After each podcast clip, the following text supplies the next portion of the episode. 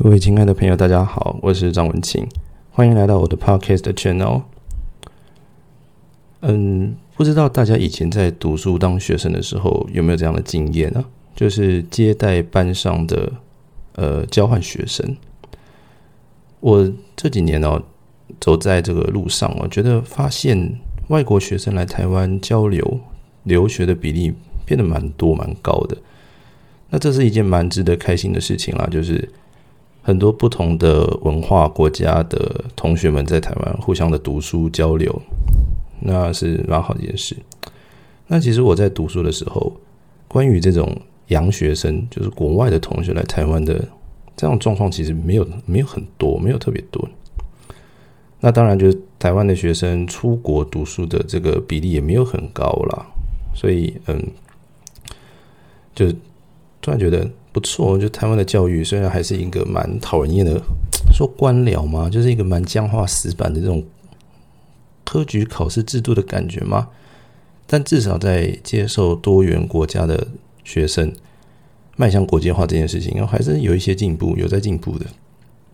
那我那个时候在读书的时候，就是班上呃有一个就是从国外来的同学这样。然后当然，就这是已经十几多年前的事情了。那他毕业之后呢，就回去自己的国家嘛。但是因为他实在是太想念台湾了，所以他两年前哦，就特地就是在进修博士的时候，哎投了一个呃研讨会，一个 conference，然后就飞过来，大老远从英国飞过来台湾参加研讨会，然后再额外多请了几天的假。说要好好的回味台湾的生活，这样。那，呃，我们这十几多年来，其实就是毕业之后就没有再见过面了。我就也特地也请了一个礼拜的假，跟公司请了一个礼拜的假，带他出去玩。那我的 Facebook 的动态回顾就是两年前的今天呢，我正在带他环岛，正在跟他一起在台湾环岛。所以就想到这样子的往事，想说很恐怖啊，好像那个时候在读书是十几多年前的事情，然后环岛也是两年以前的事情了，因为时间过很快，一下就过去了。那这个同学在台湾读书的时候，呃，就是在一个嗯交通没有很方便的大学读啦。那那个地方就是嗯，除了读书之外，其实。你要进市区，或者是去别的地方体验台湾生活，没有那么容易。那刚好，嗯，我读的那个学校就是呃，在那学校附近，就在他学校附近，这样他来选我们学校一些课，所以有时候会会遇到，就认识了。那他就是呃学校在一个不方便的地方，所以他有的时候要嗯出出去市区玩，或者是。要跨县市玩的话呢，他就会跟我联络，那他就会坐那个学校的交通车来，然后我们就一起去，哎，看要去哪里玩，约谈阿里山、垦丁之类的这样。那有一天晚上，就是已经非常晚了，我记得大概是十点半吧，晚上十点半哦，他就跟我说，突然就就打电话来说，哎，文晴，你你方不方便现在，呃，过来找我这样，然后嗯。她是一个女孩子，但其实她，嗯，没有，诶，我这样说可以吗？就是会不会冒犯别人？就是她没有那么公主病，所以她突然叫我骑车去载她，这件事情不太寻常，而且已经晚上十点半了，我就觉得不太对劲，想说，哎，你平常如果有要来市区找我或干嘛的话，你都提早说。那今天是一个就突然状况，我觉得他不太对劲。反正我就嗯，先试探一下，我就说，呃，可是这么晚了，你要不要先好好休息？有事情明天再说。那毕竟我明天也有课，他当然明天也有课嘛。然后他就说，他突然有点慌，平常是一个很冷静的人，他突然有点慌，他说：“你赶快现在过来找我，赶快现在就给我过来，我请你喝星巴克。”这样，我想说十点半星巴克早就关了呢。那 anyway，他就我我就去找他嘛。然后找到他之后，他这脸色非常非常的难看哦。那他手上真的先买好了两杯星巴克，他真的已经先买好了两杯星巴克，然后就，呃，在他宿舍的门口的路边哦，就就坐在那边，喝星巴克，三更半夜喝星巴克，有没有三更半夜？就十一点多那边喝星巴克，我就觉得很奇怪，就是这这个行为，这个这个这个行为到底怎么回事？反正他就跟我聊天，虽然脸色难看，但是就假装没事这样聊天，我也没有问。然后聊一聊聊聊聊了之后，他就突然转头看我，他就说：“文晴，嗯，今天是我的生日。”我一听，哇塞，我真的不知道，我真不知道，听我吓呆了。就天哪，哎，你生日为什么不提早跟我讲，或是干嘛干嘛的？就你一定要用这种奇怪的方式跟我说，然后让我上来跟你聊了一下天之后，你才跟我说嘛？你为什么这样子？那我心中当然就想说：哦，天哪，那。好哦，那不然看这个周末，或是你明天下课之后想要去哪里，我们去聚个餐，嗯，庆祝一下或怎么样的都没有关系。他说好，没关系，那我们明天再说。但是我要跟你说的是，今天是我二十岁的生日。二十岁就是一个，虽然我个人本人是没有特别在过生日，但是我知道满二十岁是个蛮特别的感觉哦。在国外，maybe 十六岁可以考驾照。美国好像可以有一个那个 intern license 嘛，对不对？实习驾照。然后十八岁，嗯，就可以行使一些公民权利，负担一些法律责任。但是二十岁就好像已经没有什么东西可以捆绑你了，所有法律的义务你都要履行。所以，所有法律给予你的这个给予你的好处，你也都拿得到。所以，二十岁确实是一个蛮特别的日子。然后他的二十岁是在一个异乡啊，就是台湾度过这样。那我就说：“哦，好，那生日快乐，我们再去庆祝。”然后他就说：“嗯，我还想跟你说第二件事情，就是，嗯，她刚刚跟她男朋友分手了。”我一听，Oh my God！那我大概就猜到七八成嘛，就是她今天特别空下来，然后没有告诉任何人她生日。那可能就是今天晚上想要跟男朋友打个电话聊聊天。然后简单平凡，啊，但是 maybe 对她来说就是一个别具意义的状况去过这个生日，但是她就是刚刚跟男朋友分手了，所以就觉得很失落，不知道怎么办，找我来陪她喝星巴克这样。然后我就说：“哦，真的吗？那你分手状况到底是长什么样子？”这样，然后他就说：“我打电话过去，他接起来，然后跟我说：‘你是谁？’”也也就是说，她男朋友早就在她来台湾交换学生的那一刻，大概吧，就就就觉得这样子的远距离的短短短时间的远距离，就是维持已经很辛苦了，所以就直接没有再理他了。那当然，另外一件事情就是，这个女孩子来台湾，可能也不太想麻烦，就是有时差的男朋友吧，所以可能也没有什么联络。所以在生日的时候跟男朋友联络，居然就是男朋友问他说：“你是谁？”耶，天哪！他就是欲欲哭无泪的状况，反正他就把那个电话挂掉了，然后觉得很难过、很失望。但是他同时也是个蛮冷静的人，所以就选择用找我喝星巴克的方式，然后再找几天，找再再再过几天一起去庆生嘛，就吃个饭而已啦。所以过过了几天，我们就一起去吃饭，然后结束这件事情。那我想到这件事情，其实是，嗯，我昨天，呃，有一个呃同事是俄罗斯俄罗斯女孩子，她在上个月的时候就发了一张电子邀请卡给我，说要邀请我去参加她的生日 party，这样，那我就我就有点紧张，因为，我我不知道我不知道俄罗斯文化的生日 party 到底长什么样子，要准备什么样子？我穿西装吗？会不会 too much？那如果穿 T 恤牛仔裤会不会有太 too 不那 too too 不 much 了，对不对？所以我很紧张，赶快把他 IG Facebook 通通打开，就刚哗哗哗哗哗哗看一下他那个以前办 party 的照片到底长什么样子哦，有点心理准备才去这样。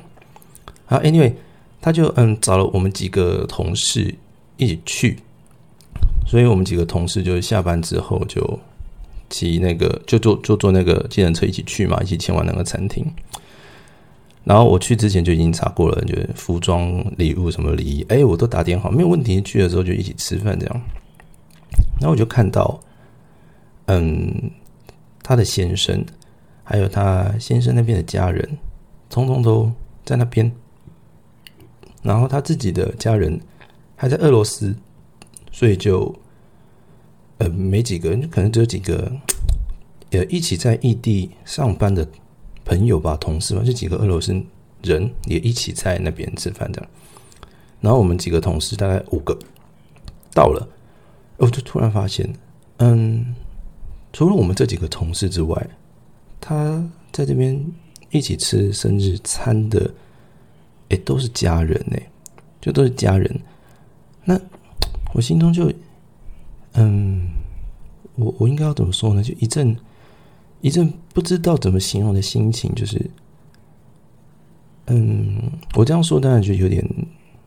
过度解释啦，不过就是，嗯，你在异乡生活真的是非常不容易。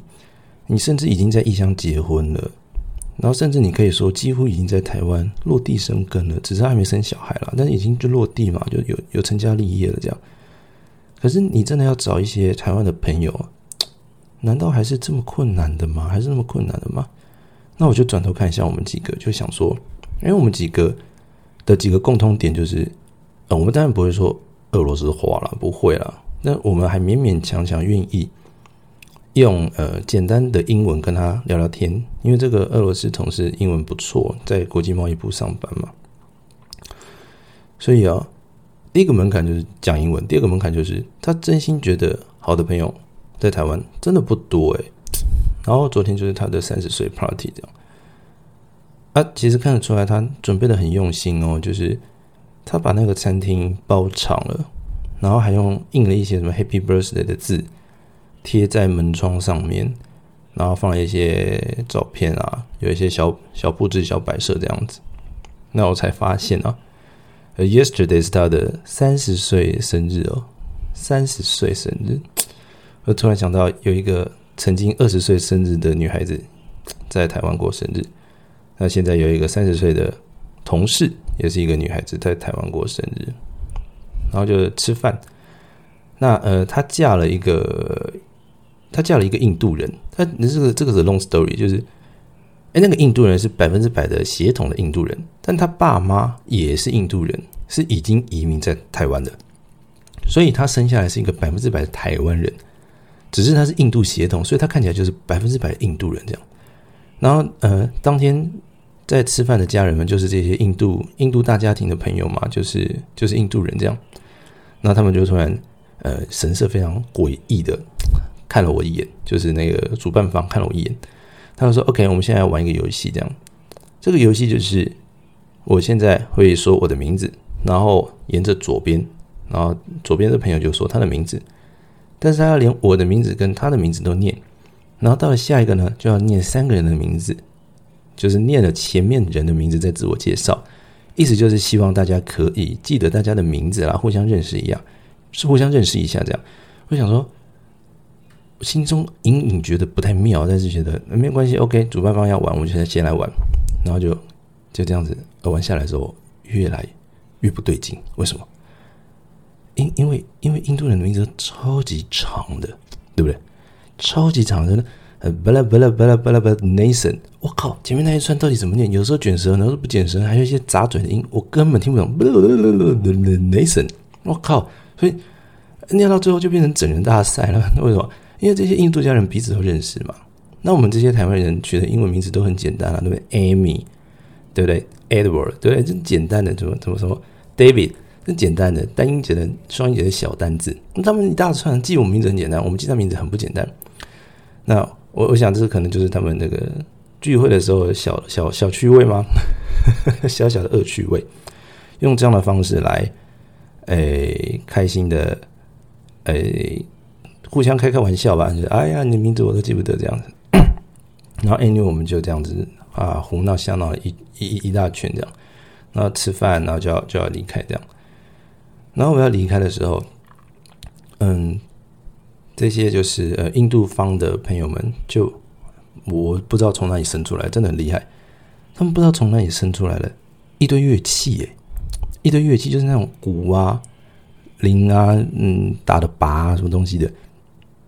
然后那个呃，我同事的老公正在买单，那我们就先走到餐厅的门口，路边马路上面，就就就就就就等他这样子。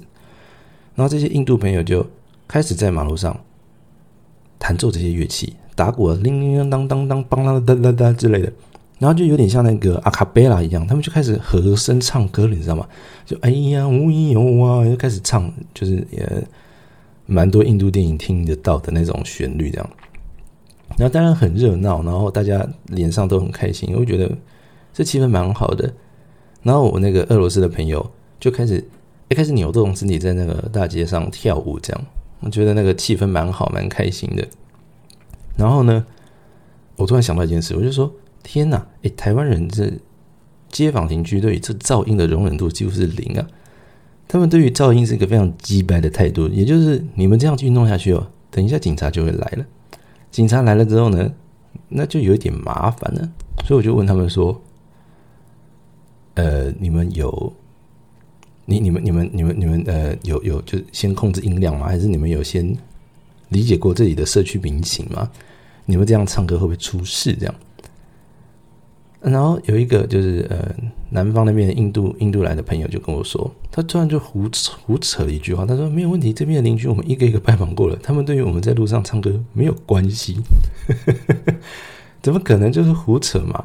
那我想说，OK，我也不好意思泼人家冷水，然后呃反正就是大家结完账然后解散了，他们就是一群人就像乐语队一样走在路上敲锣打鼓的唱歌跳舞离开。我不知道离开到哪里去，可能是搭公车、搭捷运，或者是有开车来，I don't know。然后他们就离开了，这样。然后，我看到那样的画面呢，我就想到一位歌手唱的歌。这个歌手我蛮喜欢的，这歌手是叫做这个阿桑，一个女孩子。喂喂喂，她的声音就很有。对，这位歌手叫做阿桑，那她的声音就比较有有有磁性。然后，嗯，声音也比较中性吧。那唱歌听起来就，我我觉得很有味道。但这是拜了位啦，就是他不幸在三十岁的时候乳癌过世了。我记得那个时候我就是早上要去学校上课，然后要走到我的摩托车那边要发动。那滑手机看到这个新闻，我就天哪，我就觉得好难过，我就。站在我的摩托车旁边，大概耽误了五分钟，可能有掉几滴掉掉几滴眼泪，就觉得一个好声音没有了。然后话说回来，就是我看到就是我的俄罗斯的同事跟着一群人敲锣打鼓、载歌载舞的从大街上离开的背影，我就想到阿桑的一首歌。那歌词里面是说：“呃，狂欢是一群人的孤单。”我就我就我就想说，嗯，他们现在在路上载歌载舞，好像很快乐。这样子的狂欢哦，会不会其实是一群人的孤单？但这都是我自己个人过度解释的心情啊，不是他真实的状况。我要先声明哈，因为我看到的状况就是，他除了家人之外，能够找到的朋友就是我们这五个同事，愿意在公司跟他讲英文嘛，所以，我我就感觉他。可能只找很好的朋友，那当然我是受宠若惊。但其实更多的可能就是能够讲英文，或者是跟他当朋友的人，在台湾可能真的不多。就一阵一阵，不知道吗？就是载歌载舞的欢乐快乐背后，想到胡思乱想，想一些有的没有的。那当然，狂欢是一群人的，一群人的孤单的。呃，下一句歌词就是“孤单是一个人的狂欢”嘛。我是一个很喜欢自己一个人出国旅行的人啊，不是出国旅行，就是一个人做很多事情，我都是很喜欢。但并不是说我我自闭的人，然后就 always 什么事情都自己一个人做，并不是这个样子。呃，是嗯，我很可以跟大家一起玩，那我也很可以自己一个人，就是做自己的事情，看电影啊、吃饭啊、出国玩都可以。那一个人做事情。可能在有些人的眼中，觉得好像是很孤单的一件事，一个人的孤单。可是其实孤单说不定就是一个人的狂欢，因为当你在 party 或者一群人聚餐聊天的时候，可能比较困难，就沉淀下来想一想自己的事情。那当然，某种程度上来说，这样的狂欢对自己的心灵沟通上来说，可能是一种孤单。啊，当你一个人在国外。呃，做个三四五天的这样旅行的时候，可能就是这样的孤单，其实是一个一个人的狂欢。因为你看似孤单，可是说不定你心里想通了很多事情。这样，所以想到这首歌，就觉得一群人的狂欢，一个人的孤单，可能并不一定是大家表面上看来的绝对的快乐或绝对的凄凉啊。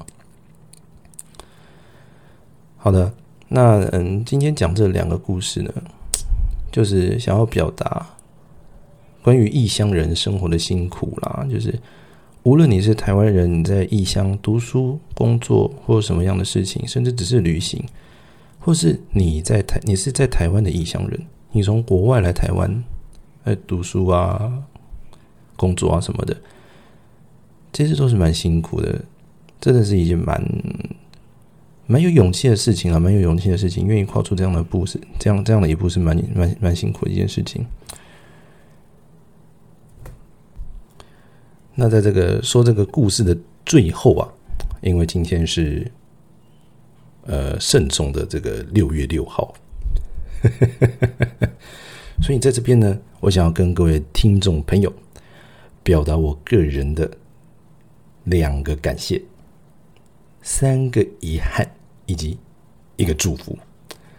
那两个感谢是什么呢？要感谢两位都在台湾的这个异乡朋友，在需要庆生，而且是逢时的大生日，二十岁跟三十岁的时候，有想到小弟我陪伴他们一起过生日，这是两个感谢。那三个遗憾是什么呢？这三个遗憾就是我这两位朋友。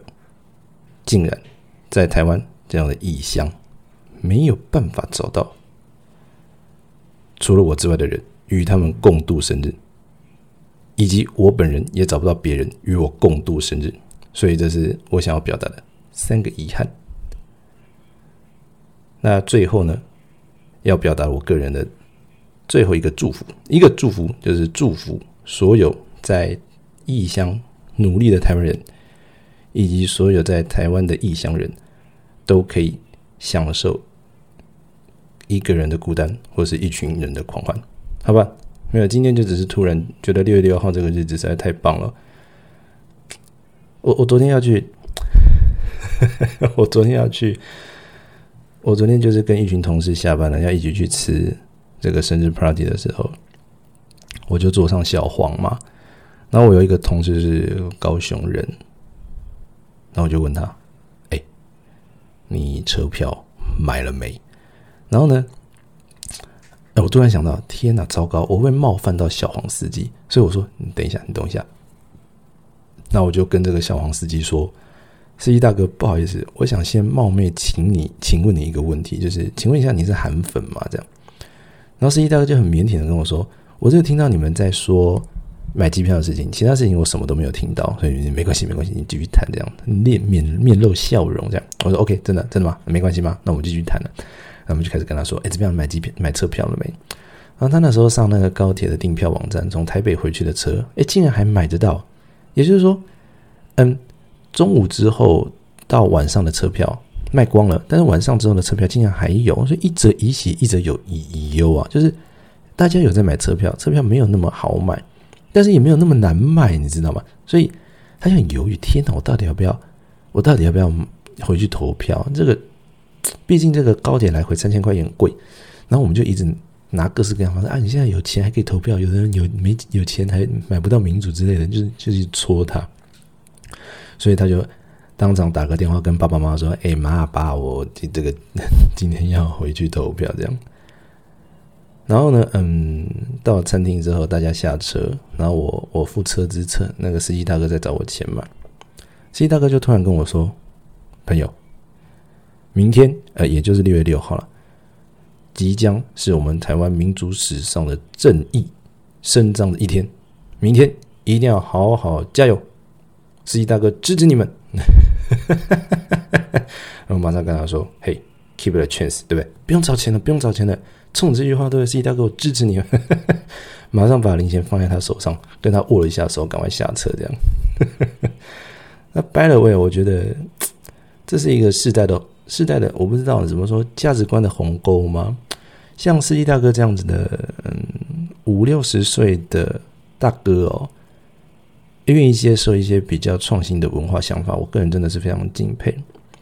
像今天一边在开票，然后结果已经快快出来的时候，我就看我爸妈脸色不太对劲，因为我爸妈就是传统老一代那些那个爸爸妈妈，好，我讲的很含蓄哈，就是这样子。所以呢，我看到状况已经，我我我我已经非常开心，非常狂喜，但是我不能我不能露出来，喜怒不能形于色，以免爸爸妈妈伤心嘛，对不对？所以我赶快把电话把把那个电视关掉，说走走走走，我们今天去吃饭，这儿子今天请客，这样。赶快把我爸妈拉出去吃饭，这样。当他划手机在关心这个状况的时候，啊，赶快就呃话题改掉，把他们手机收起来，这样。好了，Anyway，就是就是今天特别日子，就就特别想要讲，特别把这个无聊的抬头放进去，就是两个感谢，三个遗憾跟一个祝福嘛。那白磊我有今天周末，那我弟弟特地也回家，所以。可能我刚刚这样听，好像有收到一些外面客厅电视的声音啊，请请各位朋友不要不要拜拜托拜托不要计较，如果有计较真的耳朵很痛的话，那就那就这集先不要听了，好不好？好了，那今天事情故事就讲到这里，我们下次再见，拜拜。